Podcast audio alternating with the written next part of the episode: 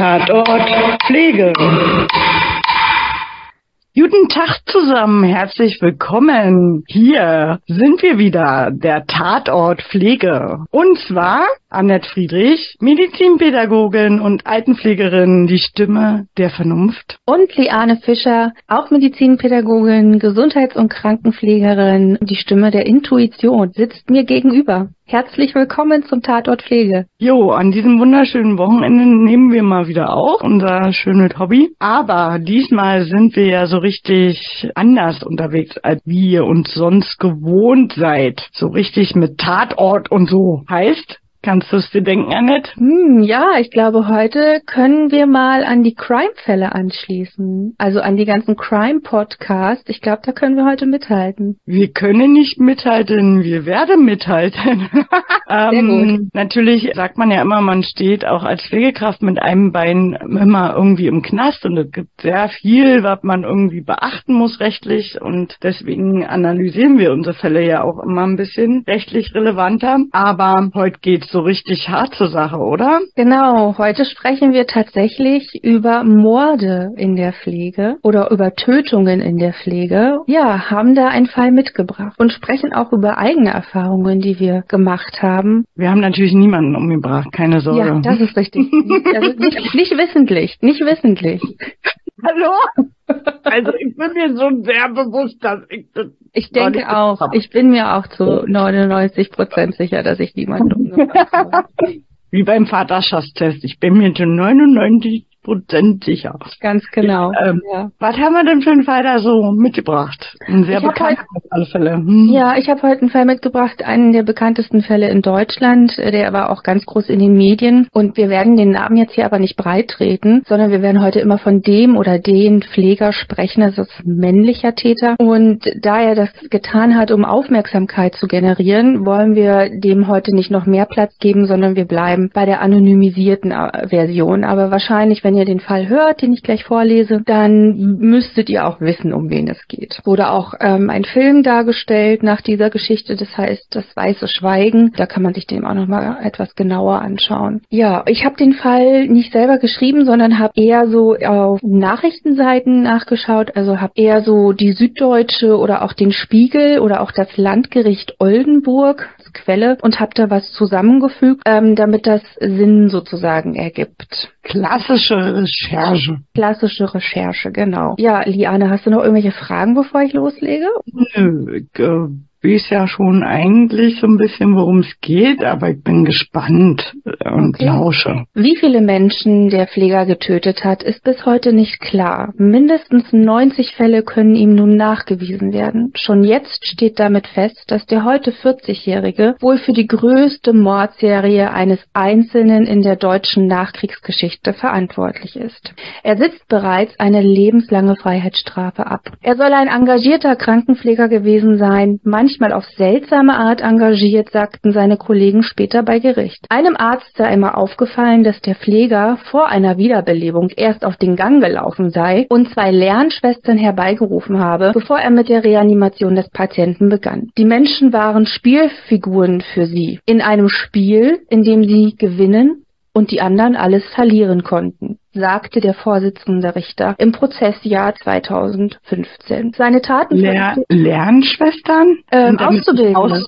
Auszubildende. Genau, okay, ja. Gut. Seine Taten verübte der Pfleger auf jeweils gleiche Art und Weise. Mit insgesamt fünf verschiedenen Medikamenten brachte er Patienten in einen reanimationspflichtigen Zustand, um anschließend bei der Wiederbelebung seine Fähigkeiten zu beweisen. Immer wieder gab er an, die Mittel nur Patienten injiziert zu haben, die bereits in einem kritischen Zustand waren. Aber das ist auch nach wie vor zweifelhaft, sagte Arne Schmidt, der Leiter der Sonderkommission Cardio. Zunächst hatte der Pfleger ausgesagt, im Jahr 2002, also erst im Klinikum Delmenhorst, zum ersten Mal auf diese Weise mit Menschenleben experimentiert zu haben. Später gab er auch Tötungen an der vorangegangenen Zeit in Oldenburg zu. Seinen ersten Mord hat der Pfleger im Februar 2000 begangen, sagte der Soko-Leiter Schmidt. Taten davor, die der Pfleger eingeräumt habe, können ihm nicht mehr nachgewiesen werden. Insgesamt untersuchten die Ermittler mehr als 200 Fälle. Mehr als 130 Leichen wurden exhumiert. Bei 27 der als 100 exhumierten ehemaligen Patienten des Klinikums Delmenhorst wurden Rückstände eines Herzmedikamentes entdeckt. Diese 27 Taten hat der Pfleger pauschal gestanden, wie die Staatsanwaltschaft sagt. Pauschal bedeutet, dass er sich nicht an jede einzelne Tat erinnern kann. Es ist schlichtweg nicht möglich zu sagen, wie viele Menschen der Pfleger insgesamt getötet hat, sagte Schmidt. Auch die Mordversuche ließen sich nicht nachweisen die belegbaren Tötungen in Oldenburg und in Delmenhorst seien nur die Spitze des Eisberges. Das grauenhafte Wirken von dem Pfleger sprengt jegliche Vorstellungskraft, sagte Johann Kühne, der Präsident der Polizeidirektion Oldenburg. Noch stehen 41 weitere Untersuchungen an Kliniken aus. Nachweisbar ist bei der Exhumierung nämlich nur das, nur das gegen Herzrhythmusstörungen eingesetzte Antiarrhythmikum namens Gilluritmal habe ich das richtig ausgesprochen?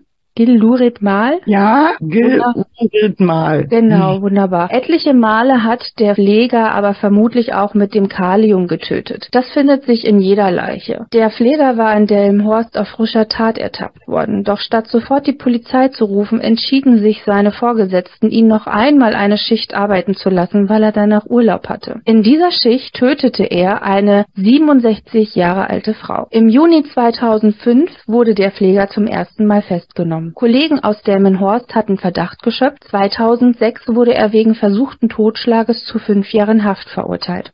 Während er im Gefängnis saß, wurde er wegen weiterer Taten angeklagt. Wegen zweifachen Mordes sowie dreifachen versuchten Mordes zwischen 2003 und 2005 am Klinikum Delmenhorst. Im Februar 2015 wurde der Pfleger wegen dieser Fälle zu lebenslanger Haft verurteilt. Schon als das Urteil gesprochen wurde, war jedoch klar, dass es einen weiteren Prozess geben würde. Der Krankenpfleger hatte im Lauf seiner Verhandlungen gestanden, insgesamt 90 Menschen in Delmenhorst Gilbert Mal gespritzt zu haben. Im Urteil wurde auch die besondere Schwere der Schuld festgestellt und damit ausgeschlossen, dass der Pfleger nach 15 Jahren auf Bewährung freikommt. Der Pfleger hat, hat sich wegen der weiteren Fälle nun erneut vor Gericht verantworten müssen.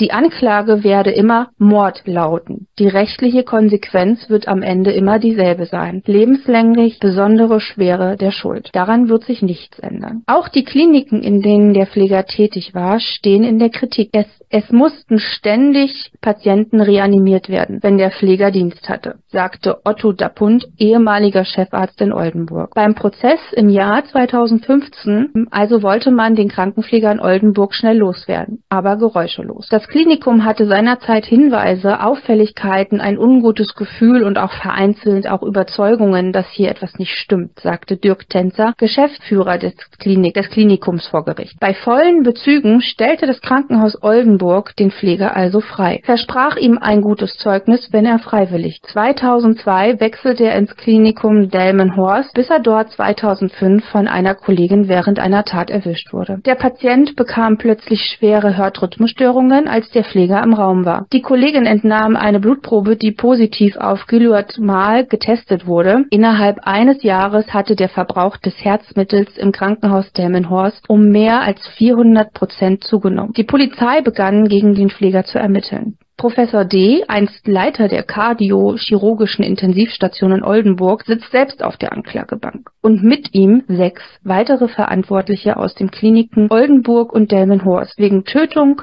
versuchter Tötung oder Beihilfe zur Tötung, jeweils durch Unterlassen. In, in Delmenhorst lagen nach Ansicht der Staatsanwaltschaft konkrete Hinweise vor, dass er Patienten tötete. Zwei frühere Oberarztärzte und der Stationsleiter werden deshalb wegen Totschlags durch Unterlassen vor Gericht stehen. Die Ermittlungen gegen Verantwortliche am Klinikum Oldenburg laufen noch. Die Morde hätten verhindert werden können, sagte Polizeipräsident Kühne. Die damals Verantwortlichen hätten aus Sicht der Ermittler schneller handeln und Unterstützung suchen sollen. Im Klinikum Oldenburg wusste man um die Auffälligkeiten, sagte Kühne. Das bedeutet, ihnen wird keine aktive Handlung, sondern Untätigsein vorgeworfen. Es ist das erste Mal, dass nach einer Tötungsserie in einem deutschen Krankenhaus Vorgesetzte des Täters zur Verantwortung Verantwortung gezogen werden. Aus dem Klinikum Delmenhorst sitzen die früheren Oberärzte Kurt S., Thorsten K. und die stellvertretende Stationsleitung der Pflege Christa W. auf der Anklagebank. Der damalige Stationsleiter der Pflege ist verhandlungsunfähig. Das Verfahren wurde, ihn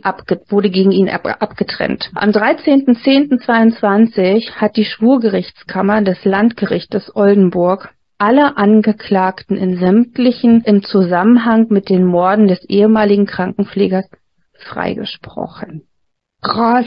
Ja, wenn man das nochmal so im Zusammenhang, man weiß ja um den Fall. Ja. Aber was mir auch wieder mal aufgefallen ist, warum zur Hölle denken sich Sonderkommissionen immer so eine spee, creepy, bekloppten Namen aus. Ihr Cardio hat für ein toller Name einer Sonderkommission. Ja, ansonsten kommt dann natürlich wieder der Teaser, dass wir irgendwann mal unbedingt eine, eine, eine Folge machen zur Patientensicherheit. Auch hier dann wieder diese rechtliche, was mir gleich einfällt, Haftungsrecht, es haftet der, der es macht, der Medikamente gibt, der durchführt und eben nicht irgendwie der Praxisanleiter, wenn es jetzt ein Auszubildender wäre, der irgendwas durchführt, sondern haftet der Auszubildende, selbst wenn er eine Ausbildung ist. Und somit ist auch irgendwie logisch, dass dann auch die Vorgesetzten nicht haften. Aber trotzdem irgendwie krass, wenn man dann so eine Mitverantwortung hat und eine Meldepflicht hat, dass man dann irgendwie so gar nichts ähm, aber gut, sie haben ihn selber nicht getötet, aber sie hätten natürlich auch noch andere Sachen machen können, außer den freizustellen. Und noch krasser fand ich in Delmenhorst, naja, wir haben den noch einen Tag arbeiten lassen, weil dann hat er ja Urlaub.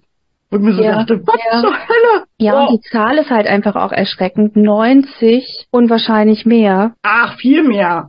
Ey, komm, der ist ja nun ohne Ecke alt gewesen, bevor er das erste Mal verhaftet wurde. Das heißt, er hat ja nicht nur in Oldenburg in dem Haus gearbeitet, sondern davor auch noch irgendwie. Und wenn man den seine Geschichte, kennt man ja auch aus anderen Crime-Podcasts, so seine Familiengeschichte und was sein, sein eigentlicher Vater und Mutter beruflich gemacht hat und so. Die haben ja in ähnlichen Jobs oder in gleichen Jobs gearbeitet und so. Und der hat ja davor auch irgendwo gelernt und davor ja dann auch noch irgendwo gearbeitet. Also wird man behaupten. Ja, wobei er ja behauptet, ja, wobei er ja behauptet, in Delmenhorst hätte er auch wirklich das erste Mal getötet. Ja, ja, ja. ja. Vielleicht ist es vorher, vielleicht hat er vorher auch so reanimationspflichtige Zustände verursacht, aber leichter. Und da war es dann halt zu viel und dann hat er festgestellt, uh, das ist das, was ich brauche, diesen Thrill, diese Aufmerksamkeit. Und vor allem, wenn es dann eben auch mal schief geht, dann wird er ja auch getröstet, ne, weil er ja alles versucht hat. Ja, und das könnte so eine Spirale sein, dass man ja, hat man ja oft auch bei Serienmördern, glaube ich, soweit ich äh, das so ähm, mitgekriegt habe, auch dass die ja immer so erst mit einer bestimmten Technik oder mit einem bestimmten Muster anfangen und das ja dann auch immer kürzere Abstände werden oder ja. immer krassere Techniken. Ja, sie erweitern, sie lernen aus dem Repertoire. Genau, genau richtig. Und, ja, das ist ähm, definitiv. Das wird hier auch passiert sein, denke ich. Ja, ja, er hat dazu gelernt, auf jeden Fall. Ja, also die Geschichte ist halt wirklich so besonders, weil halt auch die Vorgesetzten oder KollegInnen mit angeklagt worden sind, weil sie es halt bemerkt haben und sie haben nicht reagiert, also durch Unterlassen. Hilfeleistung. Zum Beispiel, genau. Mhm. Und ich glaube, das ist die Besonderheit dahinter. Ich kann verstehen, dass sie freigesprochen worden sind. Die Frage ist halt, ist das gerecht? Ich weiß nicht, wie die Familien dazu stehen und ich weiß nicht, ob der Fall sie jetzt so gut sensibilisiert hat, um dass, dass sowas nicht nochmal passiert und sowas nicht nochmal vorkommt. Also ob jetzt KollegInnen genauer hinschauen, ob man genauer nachrechnet, oder ob Ärzte und Pflegepersonal sich besser austauschen und die Ärzte zum Beispiel auch den Pflegern glauben oder den Pflegekräften glauben, wenn sie dann was zu sagen haben. Ähm, ich weiß nicht, ob sich dadurch was geändert hat. Also es ist ja 2015 gab es ja das Urteil, 2005 ist das alles passiert. Die Frage ist, hat sich da was getan auf diesen, auf dieser Kommunikation von Augenhöhe, Vertrauen untereinander und eben des genaueren Hinschauens. Aber natürlich also, auch die Vorsicht dahinter, jemanden nicht falsch zu beschuldigen. Da müsste man im Klinikum Oldenburg und im Klinikum im Horst nachfragen. Also ich hoffe, äh, die haben daraus gelernt, aber ich meine also die jetzt auch andere. hoffentlich auf alle Fälle daraus gelernt ja. haben, aber der Fall ist ja nun auch wirklich megamäßig in der Presse gewesen. Aber 2015 ist auch schon ein bisschen her. Guck mal, also wir haben genau genau. 2023. Ja aber, zwei, aber 2015 wurde er ja erst endgültig verurteilt und freigesprochen wurden die erst letztes Jahr im Oktober. Also es ist schon nochmal aktuell, äh, da, mhm. dass sozusagen der Freispruch war jetzt erst letztes Jahr. Und jetzt überleg mal, die waren ja alle in der Zeit angeklagt. Also ja. von 2005 bis 2022 standen die ja gefühlt, also ich weiß nicht, ob es genau 2005 war, aber da standen sie ja dann unter der Anklage der unterlassenen Hilfeleistung. Ja gut, aus meiner beruflichen Erfahrung ist es meistens so, dass immer so was krasses man nie so, man will nicht glauben, dass es wirklich sein kann mhm. und denkt sich, nee, bestimmt nicht. Mhm. und, und äh, muss auch öfters grundsätzlich auch in Deutschland, guck doch mal, äh, muss eine Flugkatastrophe kommen, bevor wir ein Warnsystem integrieren. Ja, es muss ja immer erst irgendwas passieren, bevor was passiert.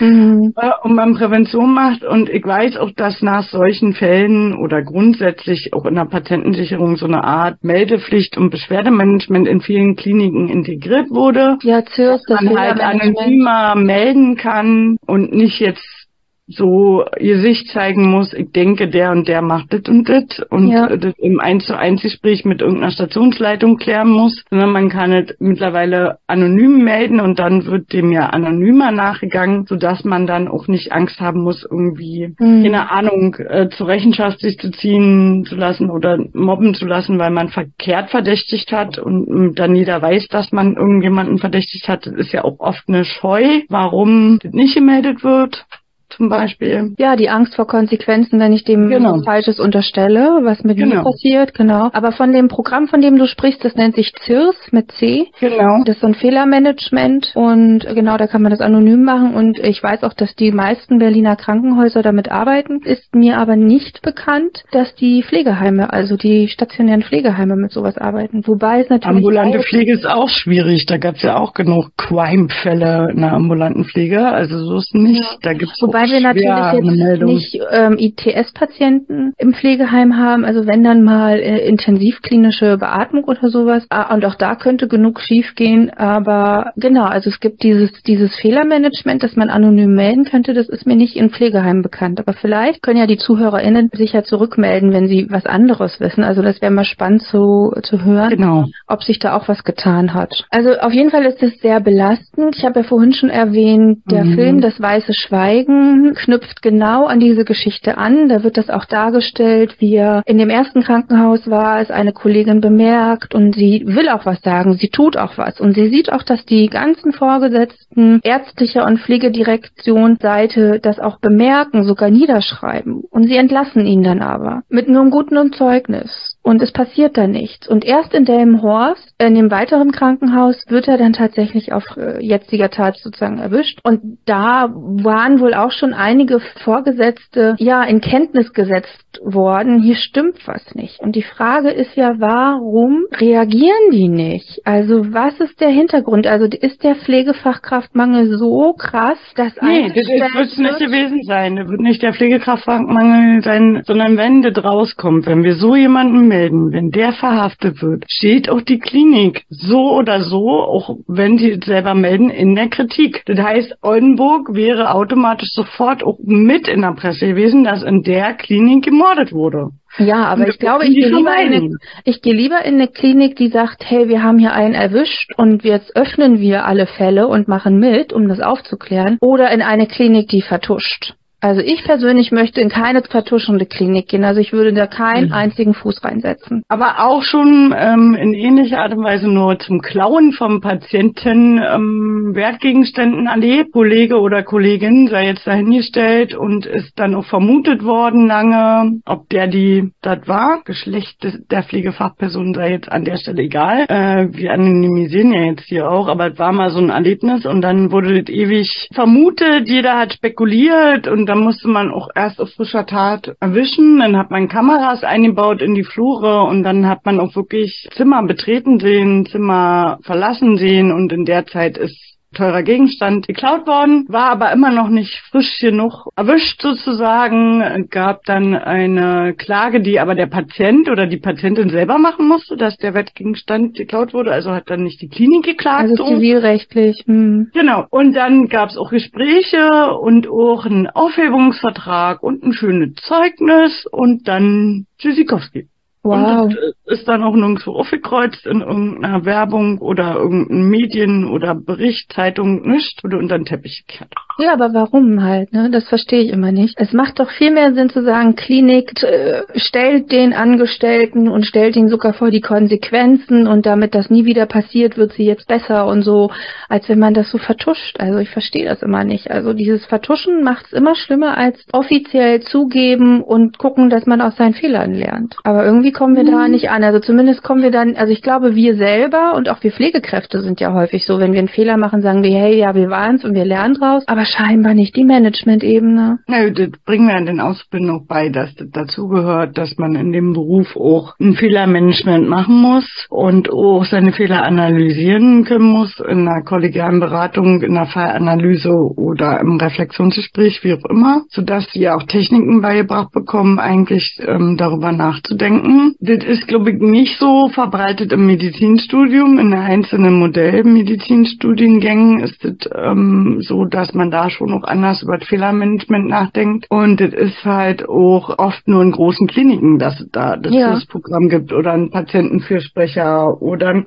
große Qualitätsmanagement, was sowas auffängt. Ja, aber ich bin jetzt auch bei den Vorgesetzten, also wirklich beim mhm. Management, mhm. beim Geschäftsführer, bei der Pflegedirektion. Und da weiß ich, weil ich da selber Fortbildungen mache, also gebe zu den Pflegedienstleitungen, ein ganz großer Bestandteil dieser Fort- und Weiterbildung oder des Studiums ist ja Qualitätsmanagement, also Fehlermanagement, mhm. Patientensicherheit. Die wissen das also. Das kann man voraussetzen, dass die das wissen. Und die wissen auch um die rechtlichen Konsequenzen. Und trotz alledem handeln sie ja nicht dementsprechend, sondern eben anders. Und das muss man wirklich hinterfragen. Und da hätte ich mir eine Konsequenz gewünscht. Genau, also, diese geräuschlose, wir wollen geräuschlos das ja. Problem loswerden.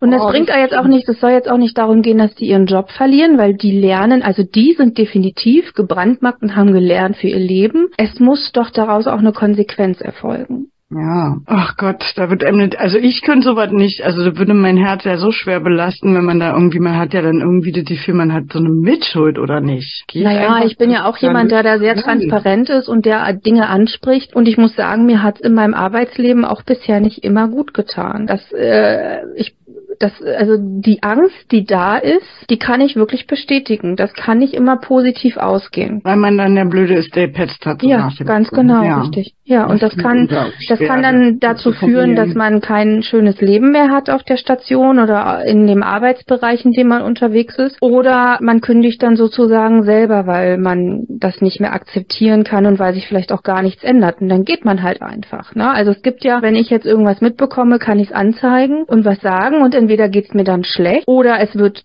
bereinigt das Problem. Oder die dritte Version ist, okay, hier tut sich gar nicht, aber ich kann das auch nicht mehr vertreten, also gehe ich woanders hin. Dann kündige ich selber, also bin ich, der Störenfried, ja weg. Ja. Ne? Und das ist mir tatsächlich schon häufiger passiert. Also muss ich das sagen. Die ideale Lösung für Deeskalationsmanagement und auch schlecht für diese Arbeitgeber heutzutage kannst ja auch schneller irgendwie äh, irgendwelche Bewertungen im Internet für Arbeitgeber und Kliniken machen. Da gibt's ja auch ein Ranking, so wie auch ein mhm. Ranking für Ärzte gibt, sodass die natürlich dann auch Angst um ihren schlechten Ruf haben müssen ähm, und dann ja vielleicht auch weniger Geld einnehmen. Die sind ja trotzdem auch profitorientiert. In dem Fall, den wir jetzt hier besprochen haben, weiß ich auch, dass der Pfleger sehr charming gewesen sein soll und auch wohl sehr viel dem Kollegen privat geholfen haben soll bei Umzügen oder ähnlichem, mhm, mhm. so dass ja, der, der war sehr anbiedernd, ne? Aber dieses ja, anbiedernde Verhalten, das hat ja genau das ausgelöst. Ja, aber auch, dass dann natürlich auch erstmal jeder gedacht hat, der kann ja gar nicht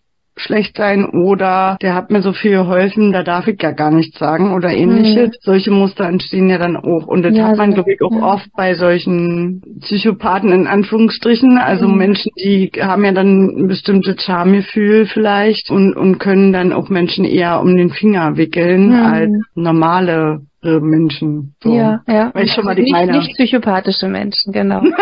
nicht ja. psychopathische Menschen. Ja, das stimmt. Also ja. wenn man halt auch noch emotional erpressbar ist oder emotional verbunden mhm. ist, auch noch privat mit dem Kollegen oder mit der Kollegin, dann ist es halt noch mal schwieriger, wenn man jetzt was beobachtet. Und äh, in dem Film wird halt gezeigt, dass die Kollegin das auch angesprochen hat so ein bisschen bei ihm und die Reaktion dann eben nicht dementsprechend war. Also es war wohl klar, dass sie recht hatte und ähm, ja, dann ist halt die Frage, was macht man, mache ich als nächstes? Und eigentlich in dem Film hat die Kollegin genau die richtigen Schritte, die moralisch, ethisch vertretbar sind, in die Wege geleitet und auch sie hatte halt sozusagen ähm, nichts erreicht dadurch. Ne? Aber auch, äh, kennst du den Film The Good Nurse auf ja. äh, Netflix? Ja. Der ist ja eher ein amerikanischer Fall.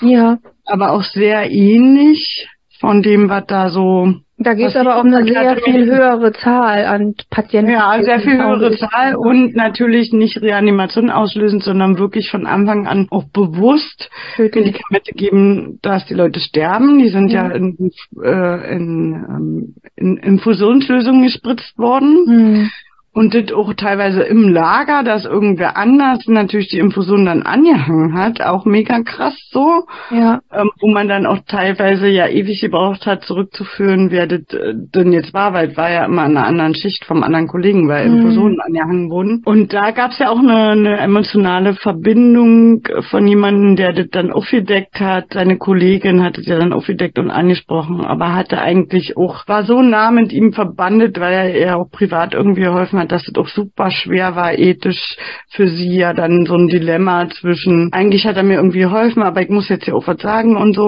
Und da hat ja auch die Klinikleitung nicht wirklich was gemacht. Hm. Also. Ja, und auch wenn, dann immer diese Variante, wir lösen den Vertrag auf, sie kriegen ein gutes Arbeitszeugnis, tschüss. Also, dass ja kein, kein negativer Fetzen hängen bleibt und so, das ist dann halt immer besonders schwierig. Trotz alledem können wir ja den Fall analytisch einmal darstellen, oder? Äh, ja, wir können hier auch analysieren. Ich hätte sonst auch dann noch einen anderen Fall, den ich ein ja. bisschen so. Ja, was haben wir erlebt? Genau, das können wir ja auch nochmal darstellen. Das ist ja bestimmt spannend zu hören, wie ihr auch schon solche ähnlichen oder ja, schwierigen Fälle gehabt haben. Aber wir analysieren erstmal. Also, wenn ich einen Kollegen oder Kollegin hätte, wo ich so etwas vermute und ich merke, dass ein Patient Kreislauf instabiler ist und da irgendwas nicht richtig scheint, dann müsste ich ja auch erstmal gucken bei Patienten selber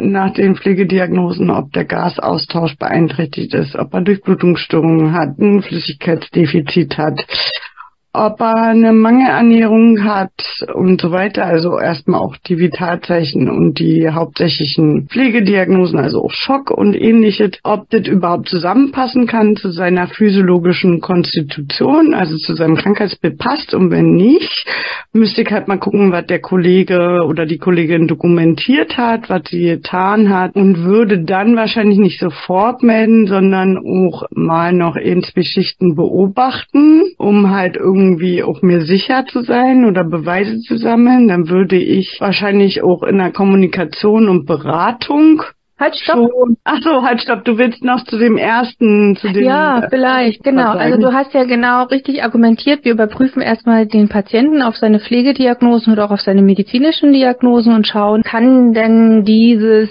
Verhalten oder diese, dieser Notfall jetzt überhaupt passen zu dem, was hier vorliegt? Mhm. Also hätten wir das erwartet oder ist das eben völlig aus dem Nichts gekommen und du hättest noch gewartet und das beobachtet sozusagen? Ne? Ich glaube, ich hätte es angesprochen. Sofort? Und, ja, aber in dem Sinne so, ähm, ist euch, äh, okay, das ist jetzt hier passiert. Lass mal checken, ob hier irgendwas falsch gelaufen ist. Lass mal gucken, ob die Anordnungen alle stimmen, ob jemand vielleicht was doppelt gerechnet hat oder jemand ein Medikament vergessen hat beispielsweise. Also ich würde gar nicht speziell jetzt darauf tippen, tippen, uh, da hat jemand jetzt versucht, meinen Patienten umzubringen, sondern erstmal gucken, ist hier vielleicht tatsächlich wirklich ein Fehler passiert, wie ähm, es wurde ein Medikament vergessen, es wurde was falsch berechnet, weil oftmals setzen ja Ärzte auch was. Übergabe, eine kollegiale Beratung machen, eine Fallanalyse machen oder eine Supervision anberaumen oder ja, also ich kenne das halt. Übergabe analysieren oder wie würdest du vorgehen? Nee, ich würde das tatsächlich einfach nur in der Übergabe ansprechen oder auch danach mhm. mit meinem Team. Heute haben wir Spätdienst zusammen und würde sagen, hey, dass, äh, dass dem das jetzt passiert ist, oh Gott, wie furchtbar, jetzt haben wir ihn stabilisiert oder so. Oder er ist auch leider verstorben. Ich würde trotzdem nochmal in die Akte gucken, ob nicht aus Versehen ein Medikament vergessen wurde von der Frühschicht oder ob man sich verrechnet hat. Also auf der, gerade auf der ITS gibt es ja auch Medikamente, wo viel gerechnet wird, wo mal ein menschlicher Fehler durch Versagen entstehen kann. Und das würde ich tatsächlich tatsächlich immer überprüfen. Also so habe ich das auch in der Langzeitpflege gemacht. Wenn mir ein Bewohner oder eine Bewohnerin gestürzt ist oder die komisch war, habe ich immer nachgeschaut, ähm, sind die Medikamente gegeben worden oder wurde da vielleicht was Falsches gestellt. Ich habe immer noch mal in den Pflegebericht reingeschaut und habe kurz noch mal gecheckt, was waren so in den letzten ein, zwei Tagen, was dazu jetzt hätte führen können. Und erst und dann spricht man das ja an. Genau. Und zwar ganz also, ohne jemanden zu beschuldigen, sondern einfach man macht seinen Job. Man guckt da noch mal genau drauf.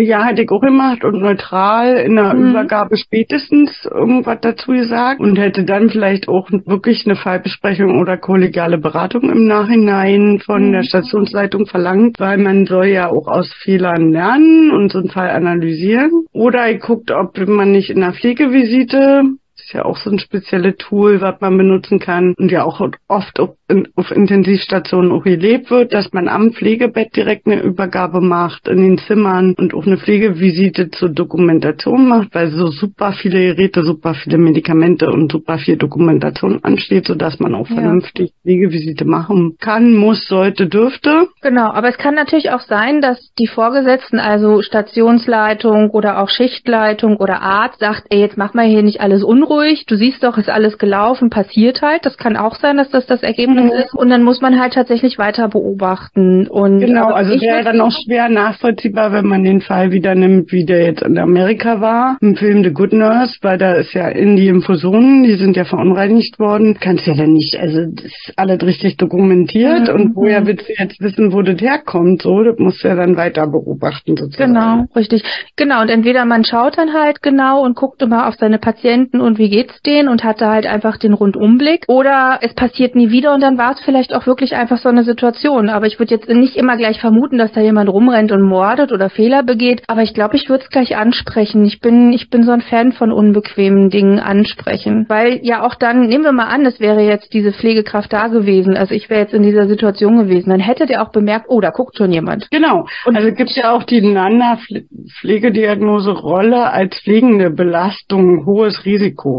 Mhm. Dass man, gibt ja richtig eine Pflegediagnose, die auch auf die Pflegenden selber guckt, dass man als Pflegender selber eine hohe Belastung und ein hohes Risiko hat. Also dass man auch guckt, ob die Kollegen oder der Kollege oder die Kollegin hohe Belastung, Arbeitsbelastung, hohes Risiko hat, ähm, ins Burnout oder Pullout zu fallen. Das muss man ja auch immer beachten. Ich hatte auch mal einen Fall, dass ähm, da jemand psychisch krank war und man nicht schwer erkannt hat und eigentlich dann auch erst erkannt hat, als, als das so massiv war, dass man es erkennen musste, weil dann zum Beispiel derjenige oder diejenige mit mir zusammen Nachtdienst hatte und anfing, Müllbeute zu falten in kleine viereckige Pakete und mitten im Nachtdienst, nachts um zwei, anfangen wollte, diese Pakete in die Zimmer zu verteilen, mhm. dass der Frühdienst frische, nicht benutzte Müllbeute hat, um eventuell dem Müll in den Zimmern auszutauschen, wo ich mir dachte, nachts um zwei.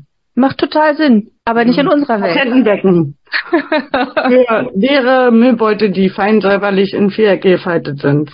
All klar irgendwas ist hier merkwürdig. Ja, ja. Ja, es, also man erlebt das ja selber. Ich habe ja jetzt auch schon lange Pflegeerfahrung und ich hatte öfters auch KollegInnen dabei, die ganz klar suchtkrank waren oder auch eine andere auch, psychiatrische, genau, ja. auch eine andere psychiatrische Diagnose. Medikamentenabhängig. Mhm. Was jetzt nicht heißt, dass man mit einer psychiatrischen Diagnose nicht in der Pflege arbeiten darf, aber wo man halt kritischer hinschaut, wenn es halt um Auffälligkeiten mhm. geht. Ne? Also das habe ich leider auch schon erlebt und da muss man halt auch einfach den Blick wagen und das ist super schwer. Also ich habe die Frau ja dann auch angesprochen oder äh, den Mann, warum, also hey, du riechst nach Alkohol oder was, du hast jetzt irgendwie so den ganzen Tag Durchfall hier und aus dir, aus jeder Pore dünstet der Alkohol.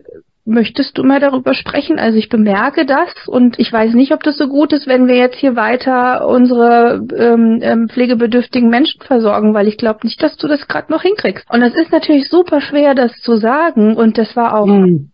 eine ganz blöde Reaktion Und das war auch nicht das erste Mal, also das ist schon häufiger passiert, deshalb habe ich sie angesprochen. Und die ist auch mhm. nie wieder zum Dienst gekommen, die war von heute auf morgen weg. Aber so ist es halt. Ja, aber auch hier hat der Arbeitgeber ja teilweise bei solchen Erkrankungen, wenn ein Kollege alkoholkrank ist, medikamentensüchtig ist oder ähnliches, dann kommt irgendwie raus und man bespricht es und hat Einzelgespräche oder die Leitungen sprechen, mit dem hat man ja auch eine Fürsorgepflicht als Arbeitgeber. Man kann dann halt beurlauben, man kann ähm, im, im BEM, betrieblichen Wiedereingliederungsmanagement, eine andere Stelle anbieten oder eine Kur verlangen oder eine Therapie verlangen, die danach erwiesen wird, dass derjenige dann wieder eingegliedert wird. Gibt ja da auch einen Schutz weil ja. das ist ja eine Suchterkrankung, das wissen wir, das haben wir selber gelernt in unserem Beruf, dass das passieren kann und dass es auch eine Krankheit ist. Und dann gibt es ja auch ein betriebliches Wiedereingliederungsmanagement, wie es auch gibt, wenn man einen Motorradunfall hatte und dann irgendwann wieder arbeiten will, nachdem man dreiviertel Jahr krank war. Und so gibt es das auch für ja. psychische Erkrankungen von Mitarbeitern. Und ähm, die machen sich ja schleichender bemerkbar, als wenn jetzt jemand von heute auf morgen einen Unfall hat.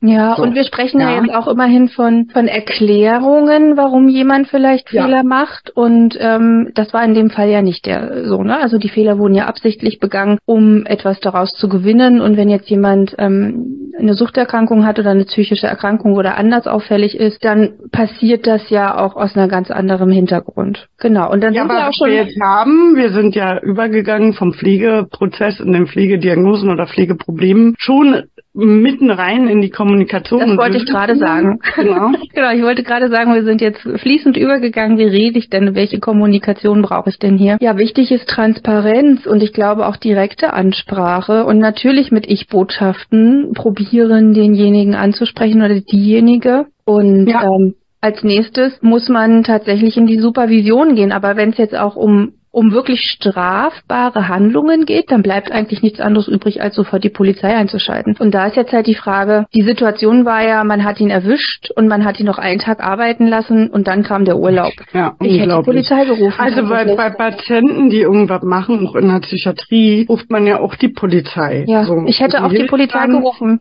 Ich hätte nicht eine, ja, ich hätte also, nicht eine Sekunde an die Pflegedienstleitung, an meine Stationsleitung gedacht, wäre ich jetzt im Spätdienst oder im Nachtdienst gewesen und ich hätte mit diesem Kollegen Dienst gehabt und ich hätte ihn erwischt. Ich hätte auch diese Blutprobe dann genommen. Ich hätte sofort die Polizei alarmiert und habe gesagt, hier, mein Kollege hat gerade versucht, einen Patienten umzubringen. Kommen Sie bitte sofort. Ich habe das Bewe den Beweis hier. Kollege ist hier vor Ort. Wäre mir scheißegal gewesen. Ich hätte nicht mal an den Geschäftsführer gedacht. Das ist einfach der Tathergang, wie er hätte sein sollen. Und natürlich ist es vielleicht dann ungünstig am nächsten Morgen. Ja, hat man ja wenn ich irgendwo langlaufe und ich finde neben den Gleisschienen irgendeine Leiche, rufe ich ja auch die Polizei. Oder ja.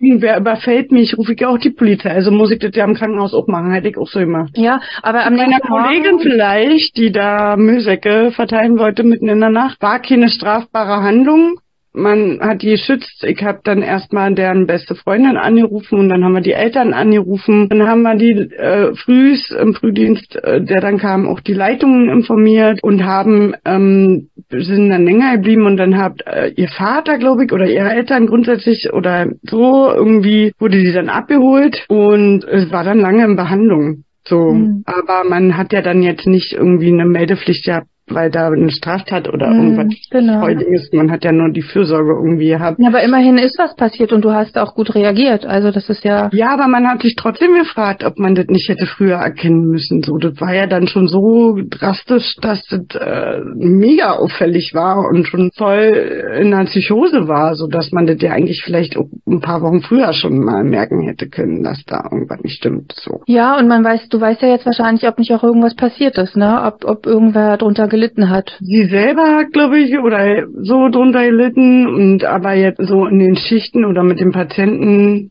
war es eher so, dass die Arbeit halt angefallen ist und nicht richtig abgearbeitet wurde und ähm, mehr zu tun war oder mehr zu übergeben war und dass halt immer so eine chronische Müdigkeit festgestellt wurde und auch ein Rückzug von sozialen Kontakten, nicht mehr Kaffee mhm. trinken gehen wollen mit irgendjemanden, nicht mehr irgendwie sprechen mit irgendjemanden, ähm, leise und zurückgezogen sein sein, immer nur sagen, ich schlaf gerade schlecht und so. Mhm. Aber es sind alles auch so Warnzeichen, die man erstmal gar nicht richtig wahrgenommen hat. Ja, so. ja, weil das ja auch sein kann, dass man gerade mal nicht gut schläft oder so, ne? Genau. Ja, und man zieht sich ja auch manchmal zurück. Das kann ja einfach, also es ist halt, erstmal ist es klar auffällig gewesen, aber noch normal auffällig einfach auch. Mhm. Ja. Genau, aber wenn wir jetzt diese Situation haben, die Situation, man hat den Pfleger erwischt dabei und man hat ihn trotzdem noch einen Tag arbeiten lassen, er hat am nächsten Tag noch eine ja. Frau umgebracht. Krass. Das finde ich krass. Und dass es da denn keine Strafe für gab. Also alleine für diesen einen Fall ich weiß es das nicht, aber für mich ist das total, das ist richtig unterlaufen, wenn man gewusst hat und einen Tag später hat da noch jemand umgebracht. Also in dem Fall. Wahrscheinlich konnte man das nicht nachweisen, ja, dass vielleicht. sie wirklich bewusst äh, gemacht haben, dass der noch einen Tag gearbeitet hat. So und vielleicht haben sie es auch vorher schon gemeldet und das, mhm. also dann irgendwie verhaftet werden. Irgend sowas wird es wahrscheinlich gewesen sein. Also entweder konnte man es nicht richtig nachweisen, deswegen sind die nicht mit äh, verurteilt worden oder das war schwammig dokumentiert und nicht richtig nachvollziehbar, wer mhm. was wie genau gewusst hat. Und das haben wir ja oft leider in der Medizin, im Medizinsektor erstens, wo kein Kläger da kein Richter, so, wenn niemand das anklagt von den Angehörigen oder Patienten, passiert nichts bei Medizinfehlern oder ähnlichem. Und auch hier äh, durch die Dokumentation muss klar was nachweisbar sein. Und immer ist der Kläger, der Patient oder die Angehörigen in der Nachweispflicht. Mhm. So. Na, dass nichts passiert, glaube ich nicht. Das können wir beim Thema Patientensicherheit ja nochmal genauer genau. beleuchten. Und die Frage ist halt trotzdem, wenn ich die Pflegekraft bin und ich habe das alles gemacht, ja. ich habe den angezeigt, Polizei kommt, dann werde ich trotzdem zum Geschäftsführer zitiert und ich werde wahrscheinlich trotzdem zur PDL zitiert und es wird oh, gefragt, ja. was was ist da passiert, warum machen Sie sowas, warum sprechen Sie sich nicht erst ab oder so, ne? Ihr habt ein breites Kreuz und steht dazu, das ist ein Pflegekräfte sind auf dem Markt zurzeit gesucht wie nie. Aber es gibt ja auch meistens einen Betriebsrat, der hinter einem steht und ja. es gibt auch wieder das Gesetz, da sind wir ja dann wieder dabei mit der Fürsorgepflicht, Haftungsschutz und so also, weiter. Also habt ein breites Kreuz und und ihr äh, man handelt da richtig, wenn man die Polizei ruft und den Kollegen genau. in, in einer wirklich offensichtlichen Situation dabei erwischt. Und wenn ihr Verdi-Mitglied seid oder beim DBFK, seid ihr automatisch auch mit Berufsrechtsschutz versichert, sodass sich das auch lohnt, DBFK-Mitgliedschaft zu bezahlen oder Verdi-Mitgliedschaft zu bezahlen, wie auch immer, entweder Berufsverband oder halt einer Gewerkschaft anzugehören. Dann seid ihr auch nochmal geschützt und könnt da eine breite Brust haben. Hm, genau. Ja, also auf jeden Fall nicht unterkriegen lassen, wenn man was erwischt, breites Kreuz und ähm, steht dazu. Und das gleiche auch, wenn man mit anderen Menschen kommuniziert, nämlich mit dem interdisziplinären Team, schräg schräg die Ärzte. Ich glaube, die Assist also in dem Film ist es zumindest auch so dargestellt, aber das kann man ja nicht immer als Wahrheit betrachten, aber wir kennen die Wahrheit eh nicht komplett, weil wir nicht dabei waren. Ähm, ich denke, die ähm, Assistenzärzte sind da schon nochmal sensibler für. Ja. Sind wahrscheinlich aber so im Stress, dass sie es nicht merken oder nicht äh, ansprechen. Ähm, die Frage ist halt, Oberärzte oder die Stationsärzte oder auch die Chefärzte. Wie spreche ich das an? Wie mache ich das deutlich? Hören die mir zu oder negieren die das auch? Und die Frage. Aber auch hier hilft ja immer, Entschuldigung, dass ich dich unterbreche, man hat ja immer Kollegen, die man mag. Seid von den Ärzten oder von dem eigenen Pflegefachpersonal. Nehmt die, die ihr sehr schätzt, denen ihr sehr vertraut und bildet eine Einheit. Man muss nicht alleine nach vorne gehen, man kann sich mit mehreren zusammentun und mehrere können einen den Rücken stärken, sodass man dann ja auch gestärkter kommuniziert als, als Einzelkämpfer. Also es macht vielleicht auch Sinn, das wirklich zu besprechen. Die Frage ist halt, glaubt jemand einem das alles und so, ne? Also kriegt man die auch überzeugt und machen die auch mit? Die Frage ist halt trotzdem, wie mache ich das, wie spreche ich das dann an, wenn mir sowas auffällt mit den mhm. Chefärzten? Ähm, man kann aber auch sagen, hey, ich muss vielleicht gar nicht mit den Ärzten reden, sondern ich gehe zur Pflegedirektion, weil das ist ja die unmittelbare Vorgesetzte für Pflegekräfte. Mhm. Und die muss dann den Weg zu den Ärzten suchen und dann entscheidet eh die Geschäftsführung, wie es weitergeht. Aber wichtig ist, dass die Information irgendwo ankommt und dann man muss man halt dokumentiert, dass man die Verantwortung weitergegeben hat, nämlich eine, eine Ebene höher. Sozusagen. Ja, aber wo willst du das denn jetzt dokumentieren? Das kannst du ja nur privat dokumentieren. Du kannst dir ein eigenes Gedächtnisprotokoll, eine eigene Belastungsanzeige schreiben, kannst die dem Betriebsrat, wenn es einen gibt, übermitteln, zumindestens, dass du da dann auch schon mal Rückenstärkung hast. Ansonsten ja, kannst du das alles für dich selber dokumentieren und ich würde das gegebenenfalls auch in der jeweiligen Patientenakte dokumentieren im Pflegebericht. Was, dass, dass, dass dir da was aufgefallen ist und dass du genau. das weitergeleitet hast? Okay. Genau. Ich glaube, das ist gar nicht passiert gar bisher. Hm. Also das ist nicht in der Situation in dem Fall gewesen. Und die Frage ist, hat's da was zu suchen? Darf's da rein? Da sind wir schon im Übergang zum rechtlichen Bereich. Ich wäre mir ja, du hast ja eine Dokumentationspflicht. aber ich wäre mir unsicher, ob, also es ist ja meine Beobachtung. Aber du machst ja auch Patentenbeobachtung. Das ist ja auch deine Beobachtung. Ja. ich weiß, was du meinst, aber ich bin mir unsicher, ob ich das reinschreiben darf. Also da wäre ich jetzt wirklich unsicher, ob ich es machen darf. Aber das ist ja dann wieder rechtlich, wenn es drin steht in der Akte an verkehrten Medikamenten oder an Beobachtungen. Ja, aber dann muss ich so gut formulieren. schwer nachweisen. Aber ja. dann müsste ich es so gut formulieren, dass es komplett wertneutral ist. Genau. Also irgendwie so, äh, Patient äh, war jetzt fünfmal in der Schicht reanimationspflichtig, habe eine Blutprobe entnommen, Ding, Gülli, ja, dieses Medikament wurde da gefunden, dieses Antiarrhythmikum, äh, habe ich die Information weitergegeben. Also so müsste dann halt irgendwie drinstehen, ne? dass es so wirklich genau komplett fremd von allem aus der Situation herausgetragen ist. Weil ja, jetzt ohne irgendwelche Namen von Verdächtigen, ja. aber halt der reine Sachstand, die Beobachtungen, der Beweis sozusagen, welche Untersuchungen wurden gemacht, was wurde genau beobachtet und an wen habe ich äh, übergeben. Ja, oder man schreibt auch direkt ins Ärzteblatt, hey, Patient hatte, genau. also man macht ja mal diese Übergaben, da gibt's ja so ein Übergabeblatt, mhm. hey, Patient hatte gestern vier Herzstillstände, hat eine Blutprobe entnommen, Information für euch, bitte überprüft das, bla. So, ne? und dann weiß der genau. Arzt ja auch eigentlich schon Bescheid. Die Frage ist halt, was passiert damit? Und das ist ja wieder dann der nächste Schritt. Wenn nämlich nichts passiert, wie gehe ich dann damit um als Pflegefachkraft. Genau, also wir sind jetzt schon wieder im fließenden Übergang. Ja, aber wir, dann müssen wir nochmal zurück, genau, aber dann müssen wir bei noch dem interprofessionellen Team, wo man ja auch Supervision, kollegiale Beratung und ähnliches eingliedern kann, sowie halt auch der Behandlungspflege und der Diagnosen und dem allem, was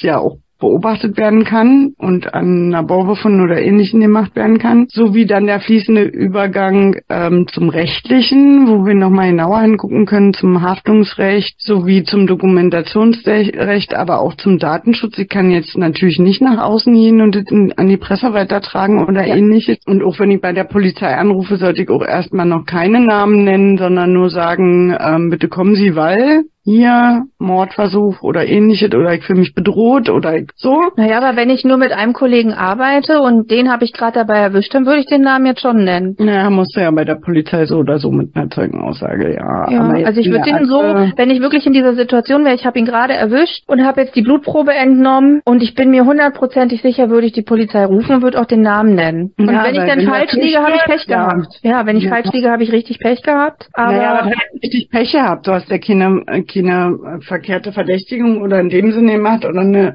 gelogen jetzt, weil du den irgendwie schaden möchtest, weil das war irgendwie dein Geliebter und der ist die Frente gegangen oder sowas. Das kann man, also wenn man da jetzt nicht irgendwie sowas macht, mhm. dass man mhm. Rufschädigung oder weiß der Geier was macht, hast du ja nicht in dem Sinne Pech gehabt. Ist ja dann auch verkehrt äh, formuliert. Also du hast ja eine ernsthafte, glaubwürdige Aussage gemacht. Da wirst ja jetzt nicht ver verklagt sozusagen. Ja, ja, ist recht, aber genau, aber das wäre so der Punkt. Und wenn wir noch im rechtlichen Bereich sind oder wir auch da jetzt verortet sind, ne, also wir können ja mal gucken, er wurde ja zwischen, er wurde ja wegen versuchten Mordes angeklagt, mhm. auch wegen nicht nur versuchten, sondern auch wegen richtigen, also normal zweifachen Mordes, wegen mhm. dreifachen versuchten Mordens. Und als zuallererst, als man ihn ja festgenommen hat, da war es ja noch irgendwie Tötung, ne? Ähm, genau. genau.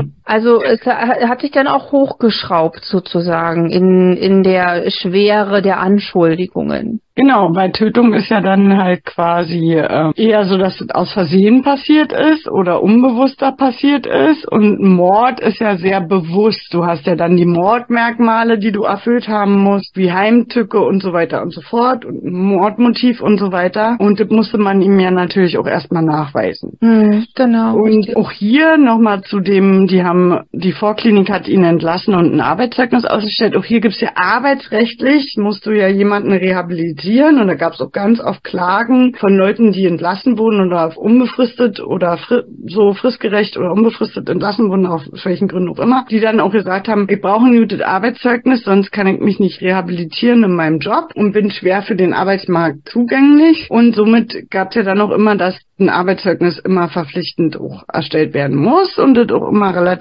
gut sein muss. Also da haben wir ja auch immer noch das Arbeitsrecht, was da so ein bisschen mit reinspielt. Mhm. So und man hat ja auch oft vor den Arbeitsgerichten Fälle, wo dann irgendwer klagt, der entlassen wurde und das ist ja meistens eher auch zugunsten der Arbeitnehmer, dass irgendwas entschieden wird. Ja, wahrscheinlich war es auch noch mal ein, also das sind jetzt völlig unzulängliche Anschuldigungen oder oder Anklagepunkte, wenn man an Mord oder an Totschlag denkt. Aber er hat ja auch gegen das Arzneimittelgesetz verstoßen. Er genau. nicht mit BTM gemordet, also nicht gegen das Betäubungsmittelgesetz, aber er hat ja einfach was bestellt und genutzt und hat ja damit dann auch Dokumentationsverstöße sozusagen begangen. Genau. Aber das kann man ja wirklich jetzt unter den Tisch fallen lassen in Anführungsstrichen, weil er halt 90 Menschen voraussichtlich oder wahrscheinlich ermordet hat oder zumindest versucht hat zu ermorden. Weil manche hat er ja reanimiert und die sind dann nicht verstorben. Und manche hat er eben äh, nicht retten können nach seiner nach seinem versuchten Mord. Also es ist ja auch immer krass. Er gibt sozusagen die tödliche Dosis und rettet dann. Also irgendwie, ich, ich komme da gar nicht rein in solche Köpfe. Also mhm. entweder will man jemanden umbringen oder man will jemanden retten. Das ist irgendwie für mich so sehr, sehr abstrakt, was da in dem Kopf vorgegangen ist. Oh ja, also kann man schwer nachvollziehen. Dann gehen wir mal in den letzten Kompetenzbereich. Naja, das, ich glaube, ein Dilemmata haben wir da auf jeden Fall. Ja, auch Pflege, ja.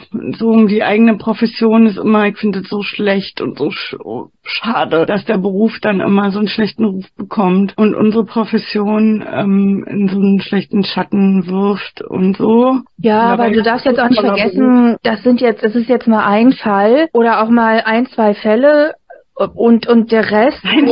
Ja, ja na es gibt ja noch die die äh, die Engelmacherin hier in der Berliner Charité. Ähm, das war ja auch noch ein größerer Fall. Ähm, ich weiß auch noch äh, mehrere Fälle hier. Den äh, Pfleger der unter Missbrauch kranker Kinder in, im Heeresklinikum Berlin Buch äh, auf einer Kinderintensivstation sich an Jungen missbraucht hat. Mm, okay. Auch riesengroß in der Presse. Muss ja nicht immer Mord sein das kann ja auch Misshandlung sein also. ja gut aber ich ich sage einfach mal so 80 Prozent der Pflegekräfte wahrscheinlich ist das sogar noch zu gering, aber mindestens 80 Prozent der Pflegekräfte sind ja nicht. Mhm. Das, natürlich stellen genau diese Punkte uns in den Schatten und und ähm, machen die Negativpresse aus. Und das spricht auch, also auch wenn du vorhin gesagt hast, es ist nicht der Fachkraftmangel, ich finde schon, das ist der Fachkraftmangel. Wenn du jemanden behältst, der schlechte Arbeit macht oder auch jemanden wegschickst, der schlechte Arbeit macht und mit einem guten Zeugnis, dann gehst du ja dem Fachkraftmangel entgegen sozusagen. Also wir brauchen hier jede Hand, wir brauchen hier jeden Kopf, der zählt. Ich habe heute erst gelesen, ist keine Straftat oder so, aber ich habe heute erst gelesen, da hat sich jemand beschwert darüber, eine Pflegekraft, die eine Kollegin hatte, die hatte ein ganz schlechtes Sprachniveau, also glaube ich noch nicht mal B2, sondern irgendwas mit A2 und man hat der Frau erklärt, hier die, die, die Pflegekraft, das ist Mundwasser damit cremst du niemanden ein, die sagt ja, und am Ende wurde Patient wieder mit dem Mundwasser am Rücken eingecremt. Der Patient hat natürlich nichts gesagt, weil geschämt, aber man muss sich darüber auch mal im Klaren werden, es werden zurzeit Menschen in die Pflege geholt und es wird, jede Hand wird gebraucht. Und ich glaube, da wird auch nochmal, also da müssen wir auch nochmal schauen, ob da nicht auch noch ein Grund dahinter ist, die Augen zu verschließen. Genau. Und äh, in der Pflegeforschung haben wir natürlich auch hier, wie schon erwähnt, äh, das äh, CIRS-Programm, wir haben Qualitätsmanagement, wir haben eine Meldepflicht. Wir haben auch, ähm, können anonym melden, wenn eine Klinik oder ein Unternehmen ein gutes Qualitätsmanagement hat. Wir haben auch ein Beschwerdemanagement. Wir haben vielleicht Patentenfürsprecher. Wir haben Betriebsrat und ähnliches, was ja alles wieder so ein bisschen ineinander übergeht, äh, vom rechtlichen zum pflegewissenschaftlichen Qualitätsmanagement und dem Berufsethos. Wir haben auch die Pflicht, äh, in diesem ethischen Dilemmata was zu sagen und für unsere Profession einzustehen und von dem her können wir an der Stelle noch mal kurz zusammenfassen, oder? Ja, ja, ich wollte nur noch mal darauf hinweisen, das Ganze gab es, glaube ich, 2005 auch schon. Also da gab es auch schon Betriebsräte, Verdi und so weiter und so fort. Ja. Ähm, also auch da hätte anders reagiert werden können. Ja, aber fasst gerne noch mal zusammen, was wir jetzt zu dem Fall besprochen haben äh, anhand der Kompetenzbereiche. Also wir haben in den Kompetenzbereich 1 erstmal den Patenten. Wenn wir irgendwas feststellen, müssen wir ja gucken, ob der Patent gut behandelt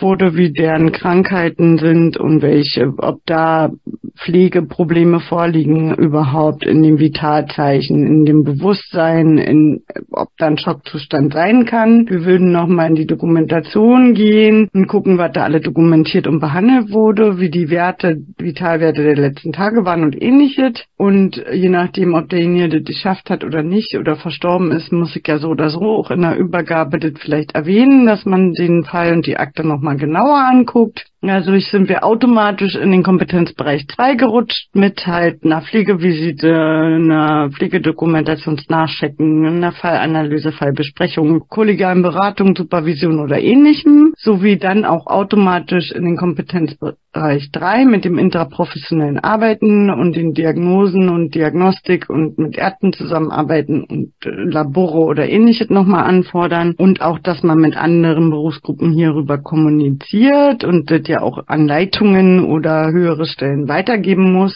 Haben dann gleich schon diskutiert, wie man das dokumentiert, wo man es dokumentiert, was man dokumentiert, welche Dokumentationspflicht es hier gibt. Haftungsrecht, ähm, haben kurz mal über das Arbeitsrecht und Arbeitszeugnisse und ähnlichem gesprochen, so wie, dass man die Polizei ja anrufen würde und damit der Zeuge wäre kam dann zwischendrin noch, was ja auch Recht ist, nämlich Strafrecht und sind dann übergegangen zum letzten Kompetenzbereich, der ja Pflegeprofession ethische Leitlinien beinhaltet, dass man für seinen Beruf und die Meldung einstehen muss und das Pflegequalitätsmanagement nutzen muss, um Anzeige anonyme oder Belastungsanzeigen zu machen, den Betriebsrat zu äh, informieren oder ähnliches. Ja, somit haben wir das doch rund bekommen und äh, vielleicht professioneller gehandelt als wie in dem Fallbeispiel.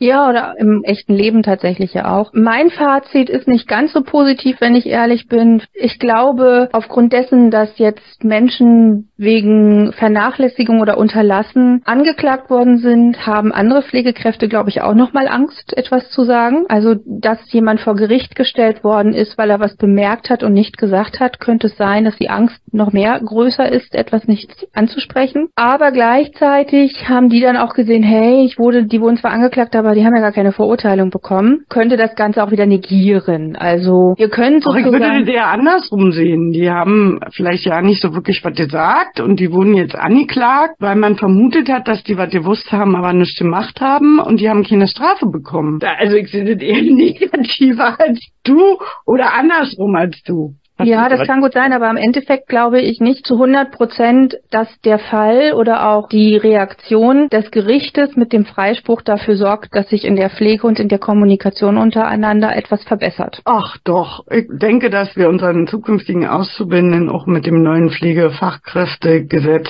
und dem Rahmenlehrplan ja auch viel an die Hand geben, wie Techniken in der kollegialen Beratung und Fallanalyse und Reflexion. Da gibt es ja auch eine große Lerneinheit, äh, die die curriculäre Lerneinheit 3, die ja auch sagt, dass man da mehr tun soll zum Fehlermanagement in der Pflege, so dass ich auch denke, dass die zukünftigen Generationen, die jetzt rangezogen werden, durchaus viel professioneller in der Pflege sind und wir ja auch ein echt professioneller Beruf werden sind und ähm, oh, hier mehr passieren muss. Zum Beispiel mit einer Pflegekammer. Ja, eine mhm. deutschlandweite Pflegekammer würde solche Meldungen und Berufsverbot und auch vernünftige Weiterbildung fördern. Also hier wieder ein Pro für eine Pflegekammer. Ein Arzt, wenn er sowas anstellen würde, der kriegt seine Approbation aberkannt, weil die haben eine Ärztekammer. Wir in der mhm. Pflege haben sowas nicht. Mhm. Also dieser Fall zeigt eigentlich eindeutig berufspolitisch, dass wir eine Pflegekammer brauchen. Mhm. Nur mal so. Ja, ich bin da voll auf deiner Seite und Berlin hat sie abgewählt. Wahrscheinlich so, ja. äh, das haben wir ja schon immer gemacht mit so einer Aussage. Ne? Das gab es früher auch nicht. Ähm,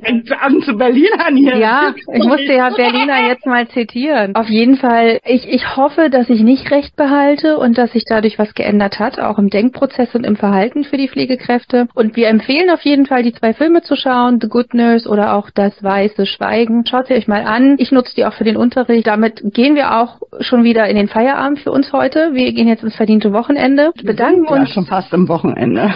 Genau, bedanken uns fürs Zuhören und für das fleißige Feedback schreiben, bedanken uns für das Liken. Ihr könnt und uns folgen auf den Social Media Accounts, Instagram, Facebook, TikTok unter Tatort Pflege unterstrich oder minus Podcast, wo ihr uns dann findet. Hört uns weiter zu, bleibt uns wohlwollend. Ciao, ciao. Bis bald. Tschüssi.